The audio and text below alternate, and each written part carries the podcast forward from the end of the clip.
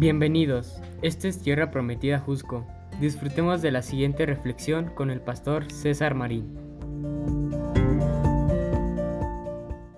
En esa misma región había unos pastores que pasaban la noche en el campo turnándose para cuidar sus rebaños.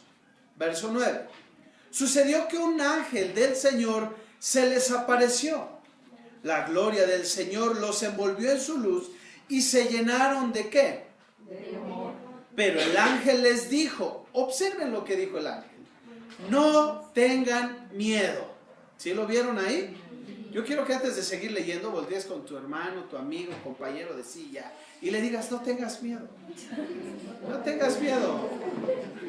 Aunque se te aparezca el ángel del Señor, no tengas miedo. El Señor está contigo. No tengan miedo. Miren que les traigo buenas noticias. Ahora, no tengan miedo. ¿Ok? Pero ahora dile a tu compañero, tengo buenas noticias para ti. Hay buenas noticias para ti, amigo. Este, hay buenas noticias para ti, amiga, hermana. ¿Verdad? Hay buenas noticias. Y quise subrayar eso porque vamos a ver el verdadero propósito de la Navidad. Y es que hay buenas noticias, hombre. Hay muy buenas noticias para ti. Y dice que hay buenas noticias que serán motivo de mucha alegría. Así es que entonces sonríe porque estas buenas noticias traen y van a traer y seguirán trayendo mucha alegría para todo el pueblo.